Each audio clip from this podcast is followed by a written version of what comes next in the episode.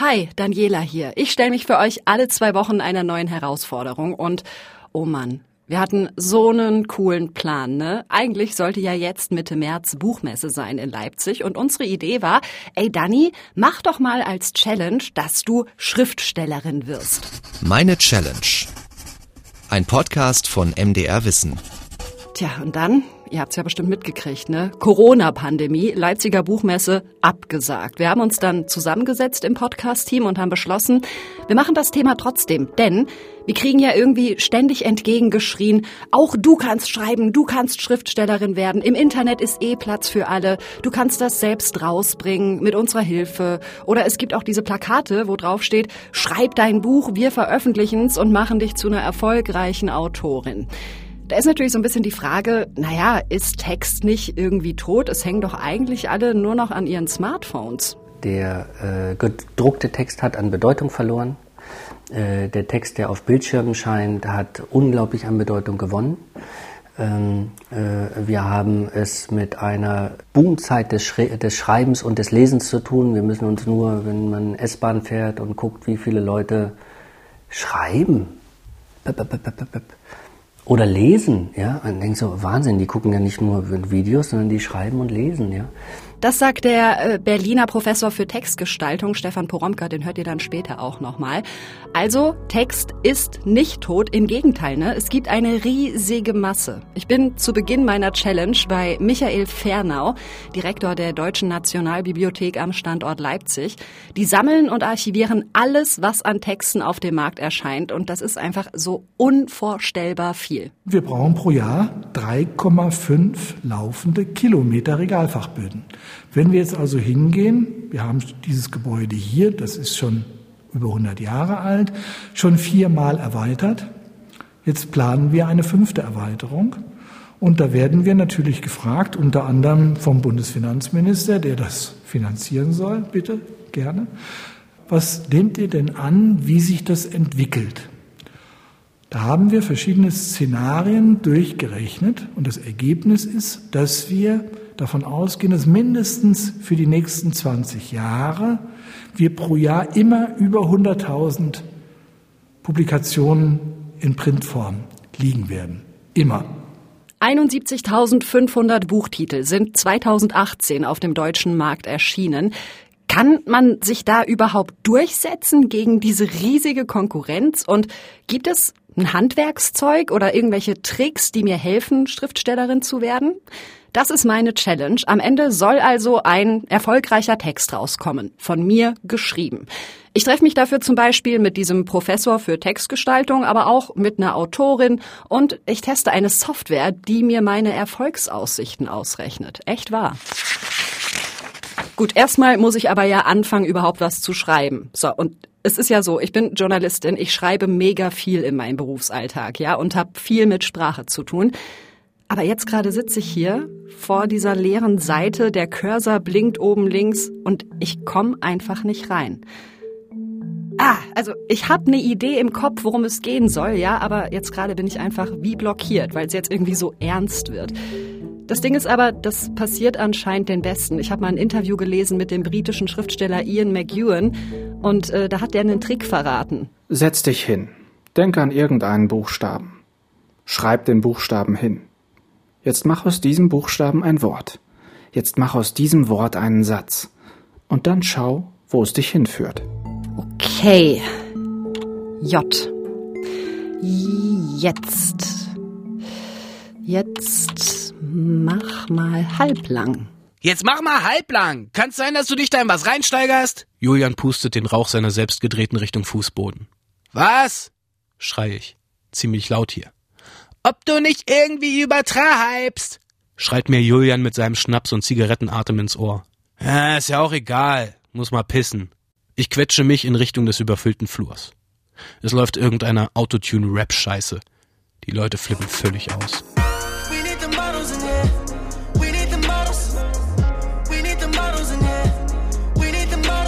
Okay, cool. Das ist mein Einstieg. Ich mag das persönlich tatsächlich ganz gerne, wenn eine Geschichte mit so einer Szene direkt losgeht. Und das Thema habe ich auch schon. Also ich habe da viel drauf rumgedacht, als die Challenge feststand und habe gesagt, okay, ich möchte über Schönheit und Hässlichkeit schreiben, weil ich da irgendwie schon mein ganzes Leben viel drüber nachdenke. Und Handlungsraum soll eine Partynacht sein, weil ich das eine spannende Umgebung finde und äh, damit kenne ich mich auch selber ganz gut aus. Und ich möchte aus der Sicht eines männlichen Ich-Erzählers schreiben, weil ich finde, es gibt so mega viele Frauenromane, wo es darum geht, aha, bin ich schön genug, bin ich zu dick, ich suche einen Mann. Und es geht aber sehr selten darum, wie ein männlicher Charakter vielleicht bei diesem Thema fühlt oder denkt. Also das will ich ausprobieren. Das ist der Plan. Beim Händewaschen linse ich mit leicht weggedrehtem Gesicht in den Spiegel. Ich bin ein Idiot. Es gibt Themen, die gehören einfach nicht auf eine Party. Ist ja klar, die gestorbene Oma, Klimawandel, Flüchtlinge, die auf dem Mittelmeer verrecken, ach, was weiß ich. Und eben meins. Hätte mir klar sein müssen, dass Julian da heute keinen Bock drauf hat. Bester Kumpel, klar. Aber wenn schon endlich noch mal eine große WG-Party stattfindet, dann will man da ja auch in den Trubel rein Arschbomben. Auch ein bisschen Leute kennenlernen wie Julian das so nennt. Aber mit Leuten meint er Frauen und mit Kennenlernen flachlegen. Oder zumindest knutschen.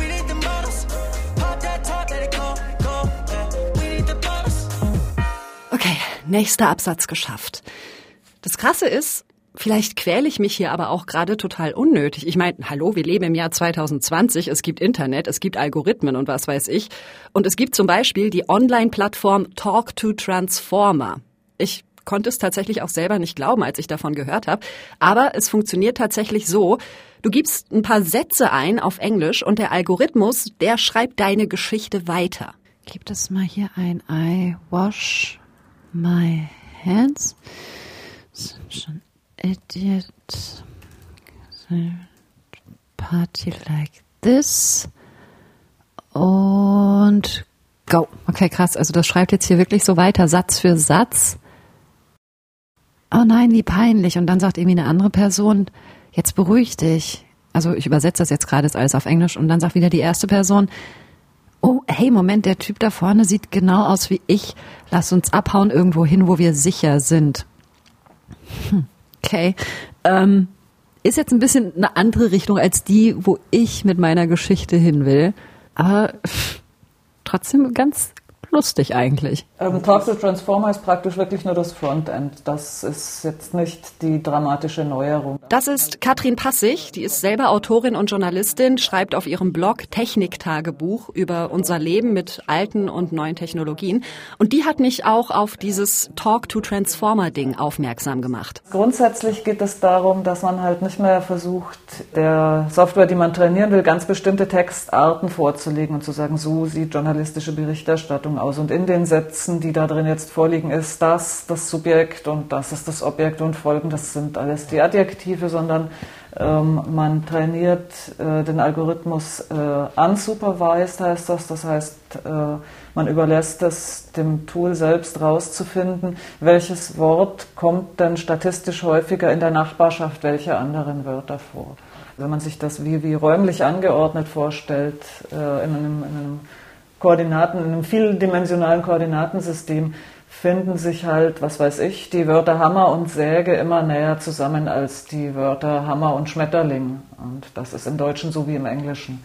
Auf der Basis kann man, äh, wenn man genügend ähm, Geduld und Rechenleistung hat, erstaunliche Dinge machen. Also diese Software erkennt eigenständig Muster in Texten und kann dann anhand dieser Muster weiterschreiben.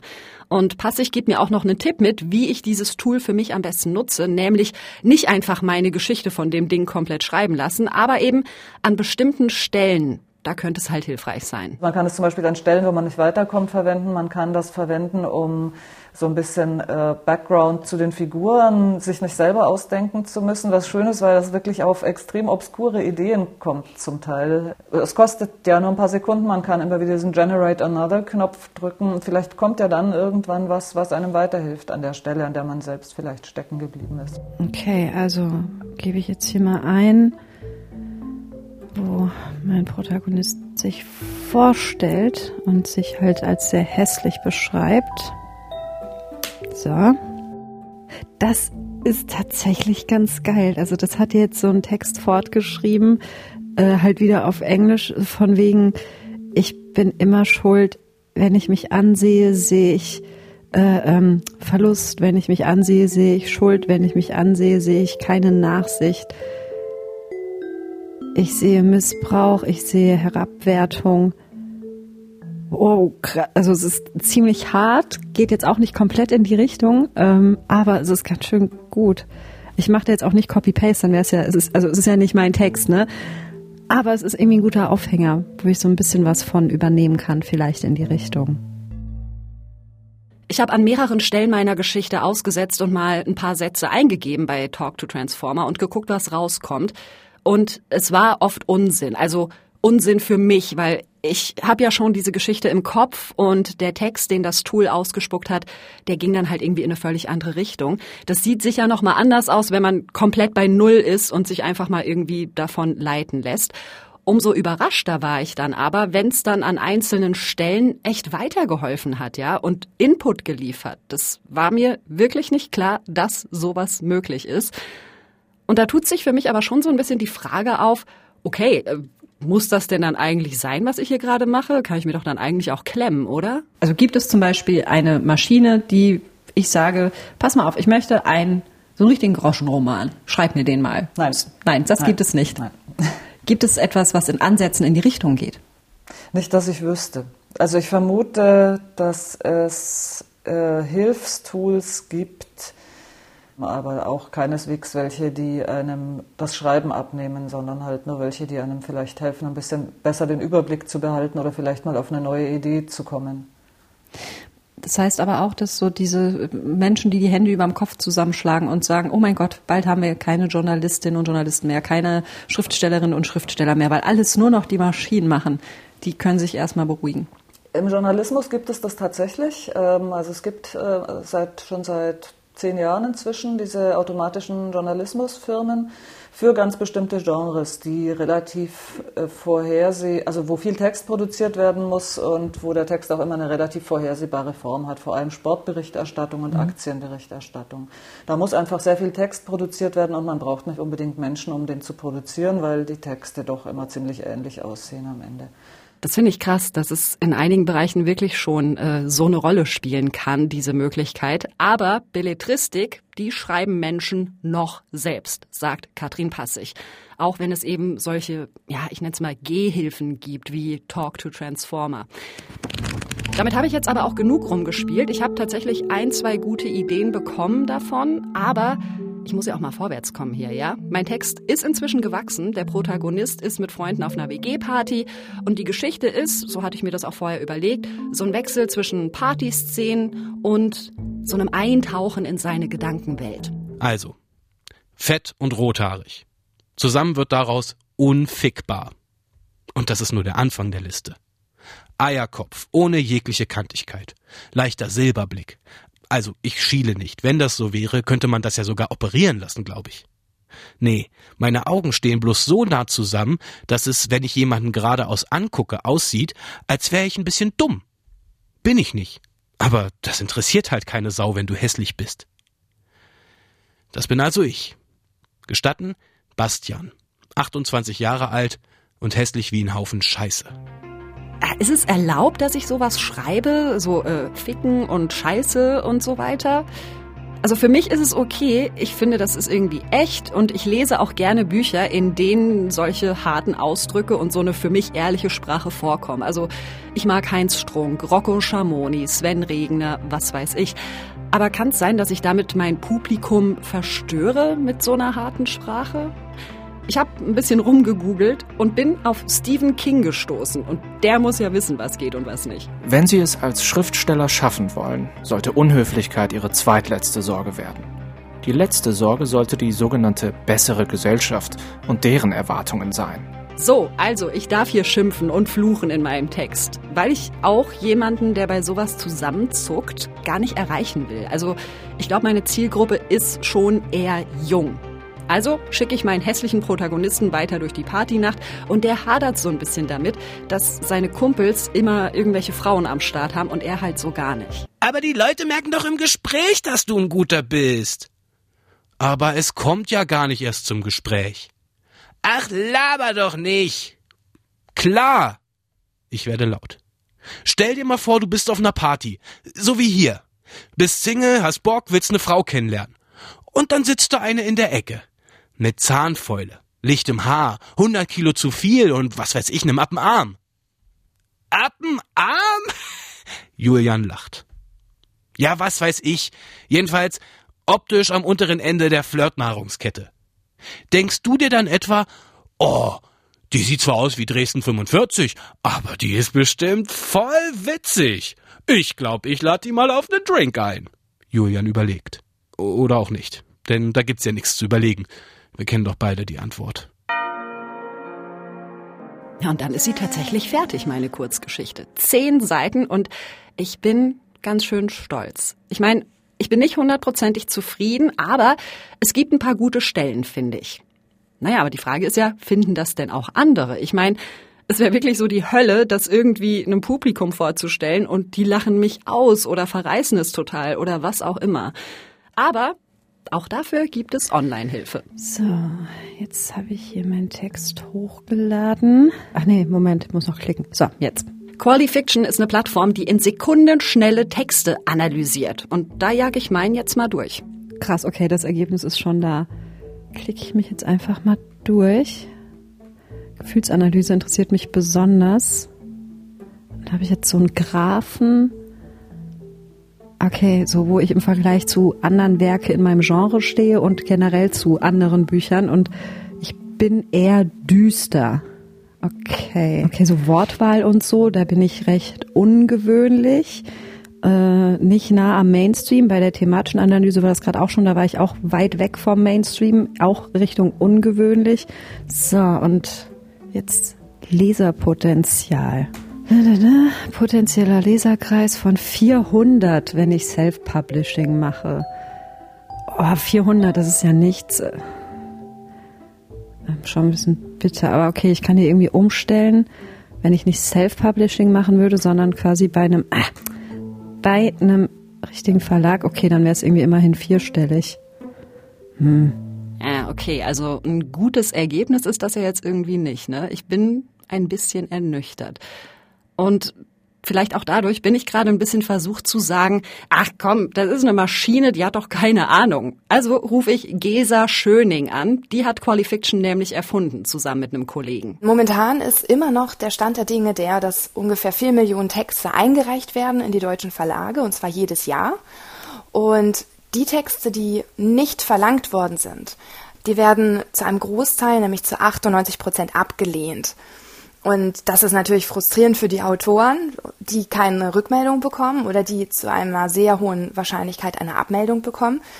Ist aber auch schade für die Verlage, weil sie nämlich gar keine Chance haben, diese Texte überhaupt zu lesen und zu prüfen und dann natürlich auch Gefahr laufen, den nächsten Trend oder das nächste tolle Buch oder einfach irgendwie was Schönes, Neues für die Zielgruppe damit zu verpassen. Es ist schlichtweg einfach nicht möglich in der jetzigen Zeit oder für die Verlage, da irgendwie durchzukommen. Ich sitze hier und bin echt überrascht, was diese Software alles erkannt hat an meinem Text und vor allem, dass die am Ende so eine Zahl ausspuckt von wegen, so, Dani, das hier sind deine Erfolgsaussichten. Um ähm, eine Software entsprechend ähm, zu solchen Informationen ähm, hin, hinbiegen oder ja, hintrainieren zu können, braucht es eben Trainingsmaterial und dieses Trainingsmaterial sind Bücher. Mittlerweile sind über 40.000 Texte als solche Trainingstexte mit in die Software geflossen. Und man muss sich das so vorstellen, dass die Software also immer aus einem, also aus einem Pärchen lernen konnte. Das heißt einerseits wirklich mit dem Text, mit dem konkreten Text und andererseits mit einer Kennzahl, sei es jetzt die Abverkaufszahl, die das Buch im ersten Jahr erreicht hat oder das Amazon-Ranking. All daraus ähm, hat man also solchen ja, das, das endgültige Leserpotenzial letztendlich dann damit erstellt und kann dann daraus eben Rückschlüsse ziehen, ähm, was jetzt ja, wie letztendlich die, die Masse ist oder wie die ähm, Anzahl der Leser sein könnte, die sich vielleicht für dieses Thema interessieren. Und wenn man sich fragt, wie kann denn eigentlich eine Software eine Stimmung in einem Buch erkennen und wie kann sie daraus Auskunft geben, ob das jetzt besonders düster oder heiter ist, das ist etwas, was ähm, zum Beispiel auf Satzebene gelaufen ist. Da hat die Software also ganz viele tausende Sätze bekommen, die wiederum von Menschen kategorisiert worden sind. Also wenn ich einen Satz habe, die Sonne schien und ich ging beschwingt und mit Schmetterlingen im Bauch die Straße hinunter, dann haben wir der Software beigebracht, dass das ein positiver Satz ist. Den haben wir mit einer Plus eins versehen. Und ähm, ein Satz wie jetzt zum Beispiel die äh, Hand der Leiche ragte aus dem Moor und hinter mir ertönte ein gellender Schrei. Das ist sehr, sehr düster, das hat eine Minus eins bekommen.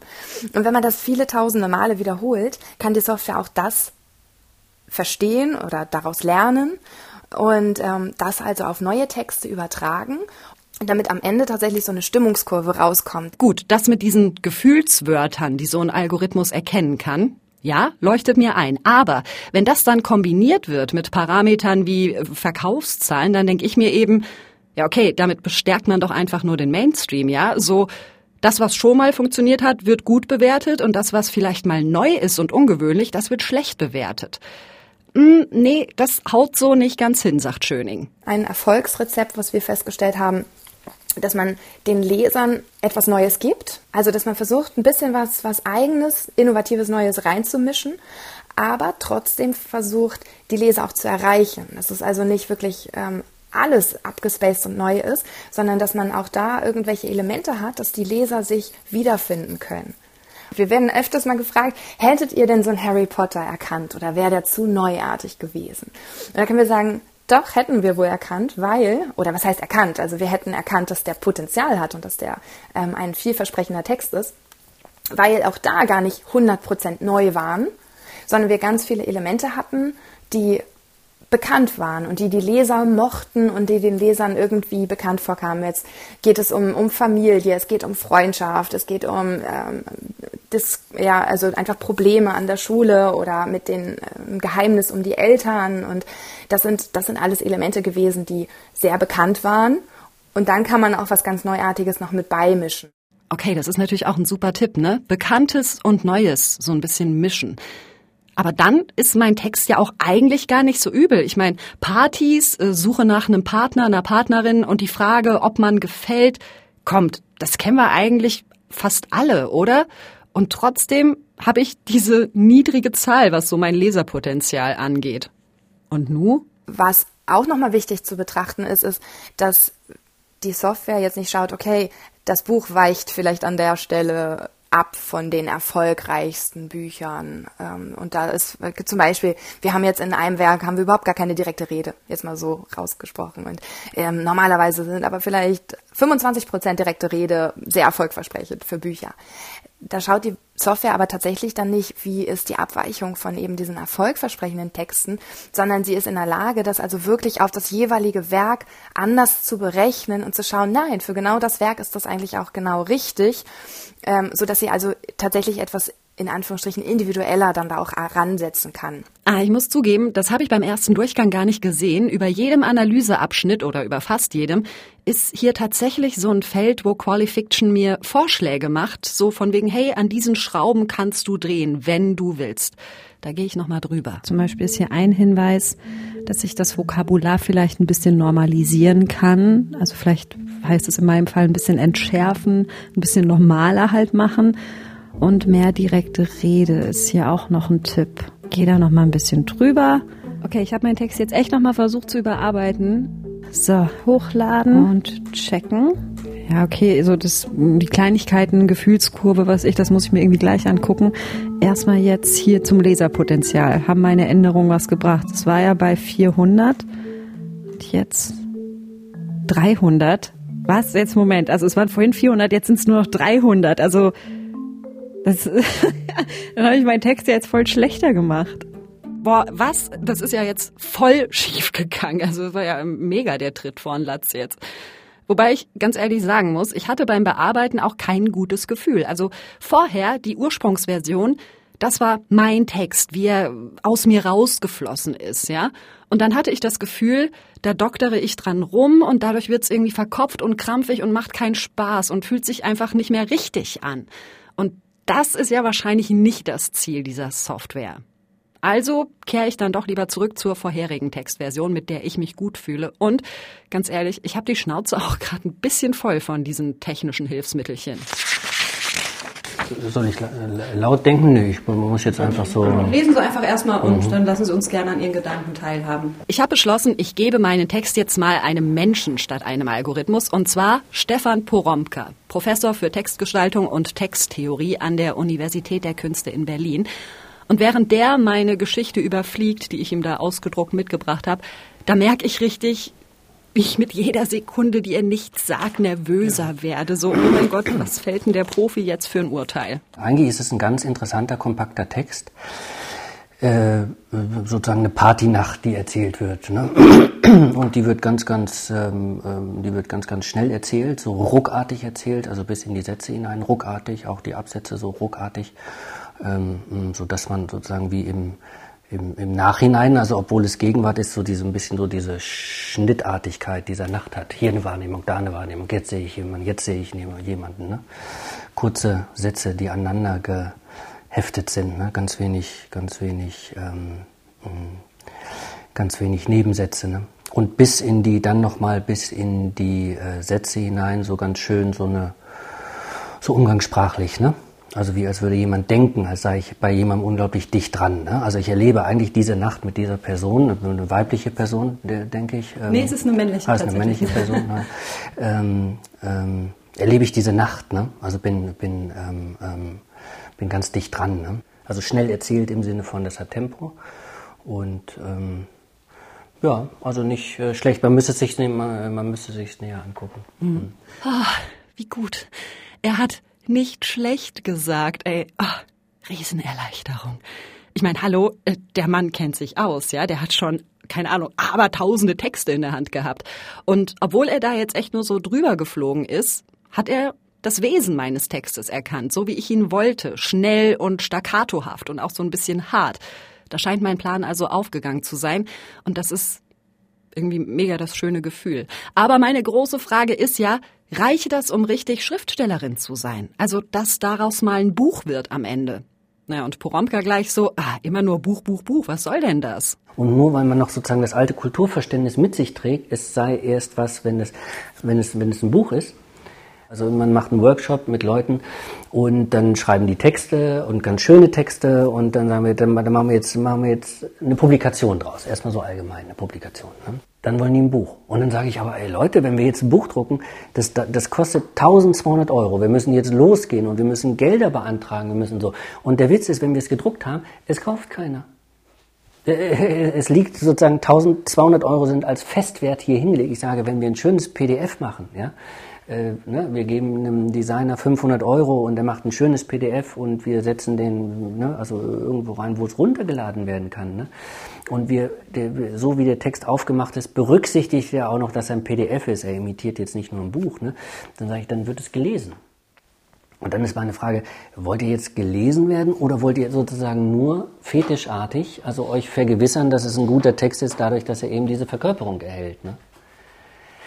Ähm, ja, wir wollen gerne das Buch. Buchfetisch. Habe ich total. Und ich verstehe, was Poromka da sagt, ja. Und trotzdem habe ich im Kopf, genau wie seine Studierenden, ja, ja, aber jetzt komm, also ich will schon ein richtiges Buch schreiben. Mann, ey, ist irgendwie auch bescheuert, ne? Aber jetzt mal rum wie numm, Buch oder nicht Buch, ist das denn jetzt ein guter Text? Hm, hätte ich mir natürlich denken können, so eine feste Gut-Schlecht-Schublade will Poromka gar nicht aufmachen. Nein, nein. Also, ähm, aber das hat natürlich auch ganz viel mit der Kunstuniversität zu tun, ne? also die ja, also wo man ja nie davon ausgeht, ah, ich gucke mir Bilder nur noch an, wenn ich die Regeln schon mitbringe, ja, und in den Raum gehe und gucke, ob das auch erfüllt ist. Ne? Ich gucke natürlich, ob eine, also ob ähm, äh, dieser Text eine Eigenbewegung hat, ne? ob er, jetzt müsste man immer sagen, äh, jeder Text stellt sich in gewisser Weise seine eigenen Ansprüche. Was will er? Und dagegen kann ich dann abmessen und gucken, ah, kommt er da dran? Ne? Also erfüllt er das? Ne? Also reicht das? Oder äh, kann man was wegnehmen von den Ansprüchen etwa? Ne? Also ist es zu hoch gehängt? Ne? Muss man es ein bisschen tiefer hängen? Gibt aber eben auch die Möglichkeit, dass man, dass man diesen Punkt im Blick behält und sagt, ah, dann muss man es sozusagen ein bisschen dahin arbeiten, wenn Texte schnell sein wollen. Aber sie sind es nicht durchgehend. Dann haben sie einen Anspruch Den kann man deutlich sehen. Und jetzt müsste man es durchgehen und sagen, ah, vielleicht kann man es ein Stück schneller machen. Okay, aber was heißt denn das jetzt für mich? Soll ich das jetzt so lassen, den Bums, oder muss ich noch mal ran? Zwei ganz einfache Sachen würde ich jetzt als erstes empfehlen. Das eine ist, ich würde, also vor allen Dingen, weil es aus so kleinen Stücken besteht, ne, äh, würde ich mal so eine, äh, dass ich so von so eine Map machen, so von oben drauf gucken kann, ne? Dass man wie so kleine Blöcke hat. Was passiert eigentlich in welchem Block? Und man jetzt natürlich dann sozusagen schon guckt, welcher Dramaturgie Dramaturgie folgt der. Ne? Und dann gucken könnte, ob man, ob man einfach jetzt mal neue Kärtchen dazwischen legt oder welche wegnimmt ne? oder äh, wie auch immer. Ne? Das Zweite, was ich empfehlen würde, wäre immer, also den Text runterzukürzen. Ne? Also nicht schreiben, sondern raus, ne? rausnehmen, rausnehmen. Das muss dann also mal 20, mal 40, mal 60 Prozent kürzer werden. Also was passiert äh, andersrum, ne? Also nicht ich weiß, was mit dem Text passiert, wenn man das und das macht, ne? Sondern jetzt mal so ein, so, so ein paar äh, Tuning-Übungen, ne? Okay, also kürzen, ja gut, hm, geht schon am Anfang los, ne? Das hier kann raus. Das ja, das kann eigentlich auch raus. Ist ja irgendwie egal, ob da gerade irgendwie zwei kreischende Mädchen aufs Sofa kippen oder was weiß ich. Weg, weg, weg. Also ich habe jetzt hier wirklich so eine Version gemacht, die ich richtig krass gekürzt habe. Da sind auch wirklich, jetzt habe ich gar nicht genau gezählt, ich schätze jetzt immer so vier, fünf Seiten weniger, aber das ist irgendwie zu nackt. Also das gibt, das finde ich nicht mehr schön, das sagt mir nichts mehr. Aber ähm, einiges kann sehr gut raus und ich habe jetzt quasi noch eine moderat gekürzte Version gemacht äh, die tatsächlich eineinhalb Seiten kürzer ist als meine erste Version. So, und das ist ja bei zehn Seiten insgesamt, die es am Anfang waren, ist das ja irgendwie schon nicht wenig. So, Geplantes Finale meiner Challenge war, ich gehe in einen Workshop, in dem Leute sitzen, die sich mit Literatur auskennen und die auch selber schreiben. Und da sollte ich dann meinen Text vorstellen, so als finale Prüfung, dass die dann sagen, Daumen hoch oder Daumen runter. Naja, und dann, an dem Tag, wo das Ganze stattfinden sollte, Absage wegen Krankheit. Hm. Also habe ich meinen Text genommen und habe mich in einem Autorenforum angemeldet im Internet und habe gesagt, hallo Leute, ich bin neu hier, lest mal bitte. Und ich habe ihn auch auf Facebook und Twitter geteilt. Und die erste Rückmeldung, die kam aber vorher schon, und zwar von einem Kollegen, der die Textpassagen meiner Kurzgeschichte für diesen Podcast hier einsprechen sollte. Schön, schön, schön, schön, Dani. Hab's gerade gelesen. Hat ein bisschen was Strunkiges, oder? Kann das sein? Zufällig? Strunkig. Also damit meint er Heinz Strunk, der tatsächlich einer meiner Lieblingsautoren ist und der ja auch ein erfolgreicher Schriftsteller ist. Von daher, yay, schon mal ein Punkt. Mal gucken, was so die anderen Rückmeldungen sagen. Saulanger Text, umso kürzeres Feedback hat mir bestens gefallen. Genau mein Geschmack. Normalerweise würde ich nach knapp der Hälfte aufgeben. Hier habe ich weitergelesen, obwohl oder weil mich der Ton nervt, diese Pseudo-Jugendsprache, das Pissen, das Selbstmitleid sowieso, zumindest in dieser Länge. Trotzdem weitergelesen. Irgendwie hast du mich mit diesem Typen am Haken. Ich finde das alles gelungen und doch lässt sich das vielleicht noch etwas eindampfen? Ein Blick auf die Einsamkeit im Herzen der Generation Y, die von Social Media zur Selbstdemütigung getrieben wird fett hässlich ficken. Der Text schreit förmlich, ich bin Popliteratur. Okay, das letzte kann man natürlich auch negativ auffassen, aber ich für mich, ich mag Popliteratur und von daher bin ich damit fein. Cool.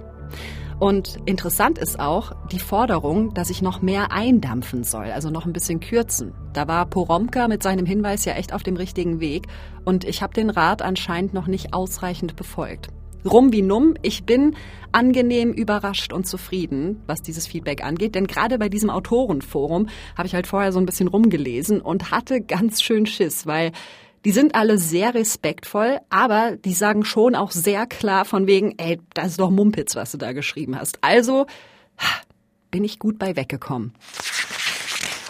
Kann ich Schriftstellerin werden? Das war ja die Frage meiner Challenge.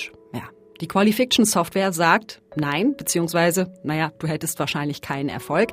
Die Menschen, die den Text gelesen haben, sagen aber größtenteils ja, beziehungsweise der Text ist nicht übel, der hat mich bei der Stange gehalten, obwohl es vielleicht gar nicht so mein Genre ist. Und ich bin da, glaube ich, einfach ein bisschen falsch rangegangen, ja? Nämlich mit der Annahme, es gibt objektive Kriterien für einen guten Text. Es gibt einen Handwerkskoffer und wenn ich den anwende, dann ist das Ergebnis gut. Im Sinne von, dann lesen das die Leute gerne. Aber das haut nicht hin. Also der Text, den ich am Ende online gepackt habe zum Finale, das war ein Text, der ziemlich nah an meiner allerersten Version war, bloß halt ein bisschen eingekürzt. Und das heißt für mich, Es gibt irgendwie so einen Faktor Mensch, den Algorithmen, Stand jetzt, noch nicht zu fassen kriegen. Es sind eher so kleine Spielereien und Hilfsmittel, diese Algorithmen, falls man mal nicht weiterkommt. Aber das Ganze hat mich jetzt echt angefixt, das mit dem Schreiben noch mal so ein bisschen weiter zu verfolgen, weil es halt auch so eine andere Ebene ist, so sich auszudrücken. Einfach da sitzen und ein bisschen eine Geschichte vor sich hin spinnen. Und tatsächlich will ich jetzt aus dieser Kurzgeschichte was Längeres machen und nächstes Jahr, wenn in Leipzig die Buchmesse hoffentlich stattfindet, fingers crossed, dann will ich da mit einem veröffentlichten Text an den Start gehen. Also sozusagen Fortsetzung meiner Challenge. Ich schreibe wirklich ein Buch oder ein E-Book meinetwegen oder was weiß ich. Das folgt dann hoffentlich noch. Ach so, und äh, hier noch, falls ihr wissen wollt, wie meine Kurzgeschichte ausgeht, der Schluss. Ich deute auf mein Gesicht. Verbaute Scheiße bleibt verbaute Scheiße. Deine Mutter ist verbaute Scheiße! schreit Julian und bepisst sich fast vor Lachen. Ich auch. Wir stehen da und gehen in die Knie und hauen uns auf die Oberschenkel wie so alte Herren aus einem Dorfkegelverein. Ach, verdammt. Deine Mutterwitze kicken mich immer wie Hulle, wenn ich leicht angesoffen oder müde und albern bin. Gemeinsam lachen wir uns durch den grauenden Morgen. Scheißnacht. Mal wieder. Ja, und das war meine Challenge für dieses Mal. Geholfen haben mir dabei Max Heke und Carsten Möbius. Und wenn ihr Anmerkungen habt, Kritik, Lob, vielleicht eine Nachfrage oder eine Idee für meine nächste Challenge, dann haut doch einfach eine E-Mail raus. Ganz easy an challenge.mdr.de. Ja, und die nächste Folge, die gibt's dann wieder in zwei Wochen, da wo ihr eure Podcasts hört. In der ARD Audiothek, auf challenge.mdr.de, auf Spotify und so weiter. Ich sag bis dann. Tschüss. Das war Meine Challenge. Ein Podcast von MDR Wissen.